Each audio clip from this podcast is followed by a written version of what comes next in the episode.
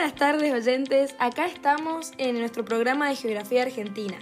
La temática que vamos a abordar hoy es acerca de la soberanía de las Malvinas y las Malvinas en la actualidad. Más allá de la guerra y más allá de todo lo que los argentinos soñamos con ella, ¿cuál es la realidad actual de estas islas y sus habitantes? Para hablar de este tema nos remitimos a 1982, donde todo comenzó, se podría decir. La guerra. La guerra entre argentinos e ingleses por unas islas ubicadas al sur del Océano Atlántico. Una guerra ocurrida en las mismísimas islas, que acabó con más de 900 muertos y una derrota argentina. Otra cosa para destacar son las consecuencias en cada uno de los estados de los países participantes. Y acá voy a dejar que siga mi amiga María Paz, que ha estudiado mucho acerca de este tema. Bueno, muchas gracias Emilia. Eh, por lo que he investigado, en Argentina el resultado de la guerra significó el fin para el gobierno de facto de ese momento un gobierno que había malgobernado desde 1976 y librado una guerra interna en esos años, asesinando a miles de sus propios ciudadanos en nombre del anticomunismo.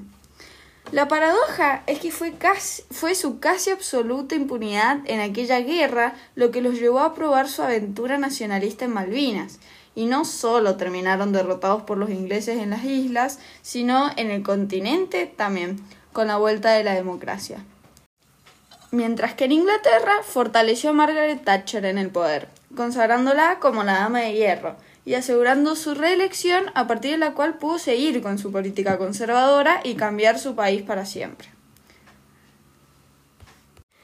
Bueno, como ya hemos hablado en otros programas, las características de un Estado y sus condiciones, podemos decir que las Malvinas o las Falkland no lo son. La guerra que tratamos hoy fue por la soberanía de un territorio. Exacto, un, archipiélago que actualmente tiene un pueblo y un territorio, pero que no es autónomo. No tiene sistema jurídico ni gobierno propio, por lo tanto no es considerado un Estado, sino una colonia administrada por Reino Unido y reclamada por Argentina. Lo más interesante que podemos visualizar de este artículo es el planteo que nos hace como argentinos acerca de la imagen que tenemos de Malvinas. Una imagen que hemos ido formando de pequeños cuando nos aprendíamos la marcha de Malvinas, cuando las marcamos en los mapas, deseando que fueran argentinas, cuando charlábamos de que algún día volverán a hacerlo. Pero realmente sabemos cómo son o lo que más hicimos fue idealizarlas. Estamos frente a una problemática que empezó siendo política, por la lucha de la soberanía de este territorio, pero actualmente la consideramos social, ya que la sociedad argentina sigue soñando con ellas después de tanto tiempo, y estas islas actualmente ya tienen una población con sus costumbres, idioma y muchas cosas más. Además, adentrándonos un poco en el libro de Ernesto Pico, quien visitó las Malvinas, nos damos cuenta de la realidad actual, la británica. Las Malvinas no se llaman así. Las Malvinas en realidad son las Falkland.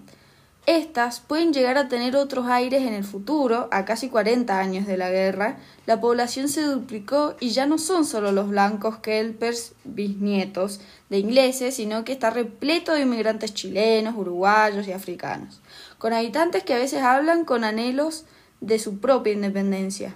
Otra cosa que por ahí nunca nos hemos planteado de las Malvinas es cómo son, cómo son sus paisajes, cómo son sus ciudades. Bueno, están formadas por algo más de 200 islas. Las dos más destacadas son las Islas Gran Malvina y la, la Isla Soledad.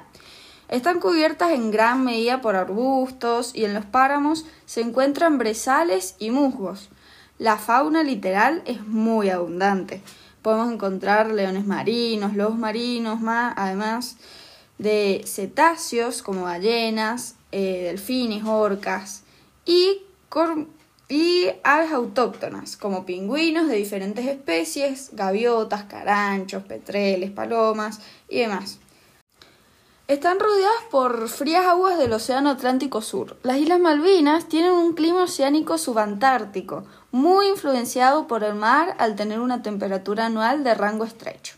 La temperatura máxima promedio en enero es de 12 grados centígrados, mientras que en julio es de cerca de 3 grados centígrados. Para concluir, las Malvinas, las Falkland, como quieran denominarle, son mucho más de lo que pensamos durante años. Tienen una realidad británica, y hasta algunos sueñan con su independencia, tienen una cultura, tienen un territorio. Este artículo nos plantea una mirada distinta de ellas para los argentinos. ¿Cómo seguirán estas islas en unos años? Sí, la verdad, un artículo muy interesante con muchas preguntas para ponerse a pensar. Para que sigamos, sí, exacto. Bueno, muchas gracias por venir María Paz y a ustedes los veo en el próximo capítulo de Geografía Argentina.